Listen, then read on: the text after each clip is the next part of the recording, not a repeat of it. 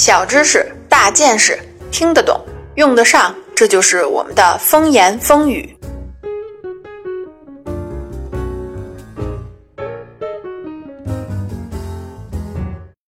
大家好，欢迎收听风言风语。今天呢，我们来聊一聊幻想这个话题。我说的这个幻想啊，可不是那种带有功利色彩的白日梦，而是特指孩子们啊天马行空的想象力。在成人看来呢，小孩的很多想法呀都是荒诞不经、脱离现实的，至少呢也是没有实际作用的。但是啊，最新的研究却显示，它或许会帮助孩子更好的学习知识。正式开始之前，我们邀请您来关注风言风语的微信公众号。在微信里边搜索“岛主的风言风语”，或者搜索微信号“岛主全拼二二”，就可以找到我们啦。不仅有音频节目的文本可供阅读，还有更多优秀的内容每天推送。今天你来我们的公众号，把你小时候最想做的职业告诉我们，兔大王随机选出三人，送一份和你的答案相关的礼物。下面节目正式开始啦！不得不承认啊。咱们人类是一种特别健忘的生物，对于自己小时候的事儿啊，能记住的不多，而且呢，其中大多还是实际发生过的事情。至于那些啊曾经天真烂漫的幻想，随着年龄的增大呀，基本上很快就忘光了。照这个普遍的人生规律来看呢，似乎幻想这个能力啊，对于人来说意义不大。可是呢，有些人偏不这么想。为什么几乎所有的孩子啊，在某一个阶段都会投入大量的精力啊，去幻想各种各样神奇的世界呢？难道仅仅是因为他们还不够了解现实世界吗？在二十世纪初期啊，也就是差不多一百年前，心理学家呢认为想象活动啊是无关紧要的，虽然呢可能挺有意思，但是呢没有什么实质性的功能。一个成年人啊，如果整天沉浸在幻想中，我们肯定要说啊他不务实。没出息，甚至是啊，对于小孩子，人们也是希望他们能够尽快的成熟。而所谓的成熟啊，其实就是别再瞎琢磨了，赶紧建立起来更加现实的思维模式。但是呢，这个观念啊，现在应该更新一下了。这个得益于啊，最近几十年行为学家的研究，他们认为呢，当孩子在玩耍时啊，会重现那些啊让他们感到恐惧或者困惑的事情。从而啊，也使他们呢一次一次反复的试图去理解这些体验。所以啊，某些游戏啊可以帮助孩子理解他们周围的世界和自己所处的位置以及关系。倡导快乐教学的人就会说啊，松散而充满想象力的活动啊，能够让孩子感到更快乐、更有创造力和社交能力。这个理论呢是不错，但是呢，咱们得一步一步的说。咱们首先呢看一看几乎人人可能都玩过的过家家式的游戏。按照刚才说的理论呢，这是最适合学习的游戏方式，因为它创造的游戏环境啊，就是新技能本身的应用环境。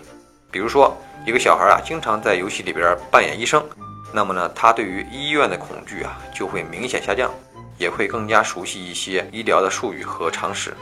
这个我完全能够理解。可是我们小时候哪有老师带着玩过家家啊？都是自己瞎玩。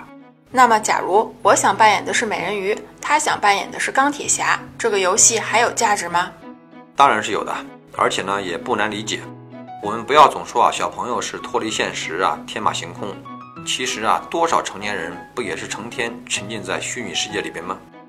在二零一五年的时候啊，美国的几位行为学家啊，就从低收入群体的学前班里边招募了一百五十四名的儿童，进行了一个为期两周的实验。他们呢，给一半的孩子啊朗读有关厨艺和农艺方面的书，给另外一半的孩子呢读有关城堡啊还有龙的书，而且呢，在此过程中啊，教给孩子们一些新的词汇，然后啊就是做游戏了。孩子们会根据听到的内容进入场景，并且呢得到道具，比如第一组得到的就是啊锅碗瓢盆和铲子，而第二组呢得到的就是宝剑盔甲和龙的模型。两周结束后啊，在测试孩子们对于新词汇的掌握情况，你猜怎么着呢？幻想故事组里面的孩子对于新词汇呢记忆更加深刻，理解的呢也更加透彻。肯定是因为两组孩子学了不同的词汇。而小孩都对幻想故事里的词汇比较感兴趣而已，这说明不了什么问题。不信，你现在跟我说几样吃的，再说几样工作，我肯定是吃的记得更清楚。你说这个我相信。实验呢，当然都是基于样本的，因此呀，才要针对某一科研项目呢，设计很多种不同的实验，针对不同的样本组，就是为了呀，相互弥补逻辑上的漏洞或者是样本上的不足。所以啊，咱们再来看另外一个实验，在二零一三年的国际儿童发展研究年会上啊，弗吉尼亚大学的心理学家霍普金斯和利拉德啊，就公布了一项研究，他们呢一对一的给一百个孩子朗读了不同类型的故事。而故事中的每一个主角啊，都遇到了一些困难，比如说，一个女孩呢，想要把狗粮放到栅栏另一侧的碗里边，但是呢，栅栏的缝隙太窄，手伸不过去，怎么办？在现实主义的故事里边啊，他们就会告诉孩子说，你可以用报纸卷成纸筒，把狗粮呢输送过去，这个问题就解决了。